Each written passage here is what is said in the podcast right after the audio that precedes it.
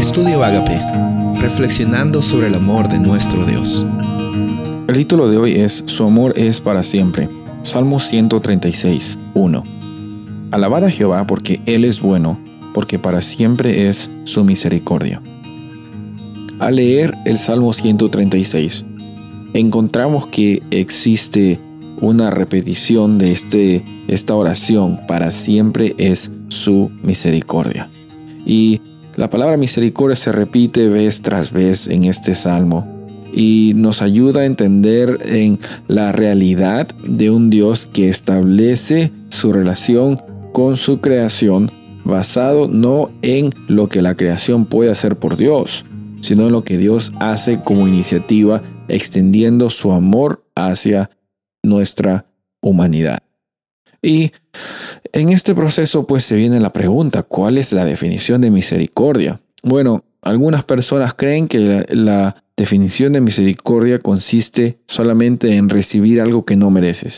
Y nos enfocamos en el vaso medio vacío, como que así ah, tú no mereces esto, no mereces la salvación, pero la recibes, no mereces esto, pero lo recibes. Y, y, si bien es cierto, sí, por nuestros propios méritos no merecemos la salvación, es algo que la Biblia lo pone muy claro, estamos posicionándonos como que en una circunstancia de servidumbre, contrastado a lo que Dios desea con su humanidad. Dios no desea que, que seamos siervos, Dios establece una, un pacto en el cual somos hijos de Él eh, y somos parte de esta realidad en la cual recibimos el amor de Él.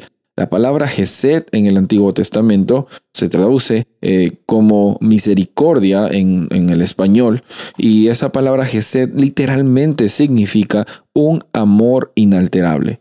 Ese es el amor que Dios tiene para ti. En otras palabras, misericordia tiene que ver no con lo que no mereces o lo que sí mereces, sino en lo que Dios da. Está el énfasis en lo que Dios da y en lo que Dios da y no cambia. El amor inalterable de Dios, Gesed misericordia. Entonces, cuando tú pienses en la palabra misericordia, que no se te venga a la mente lo que tú mereces o no mereces.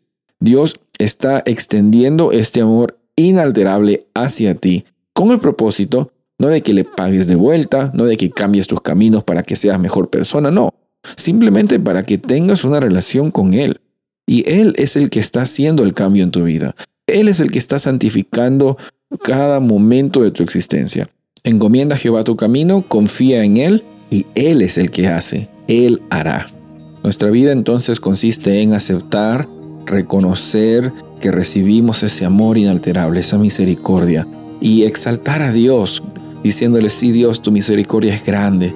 No enfocándote en lo que mereces o no mereces, sino enfocándote en lo que recibes porque tu Padre amado extiende ese amor inalterable hacia ti. Y ese amor inalterable transforma tu vida, te da propósito. Soy el pastor Rubén Casabona y deseo que tengas un día bendecido.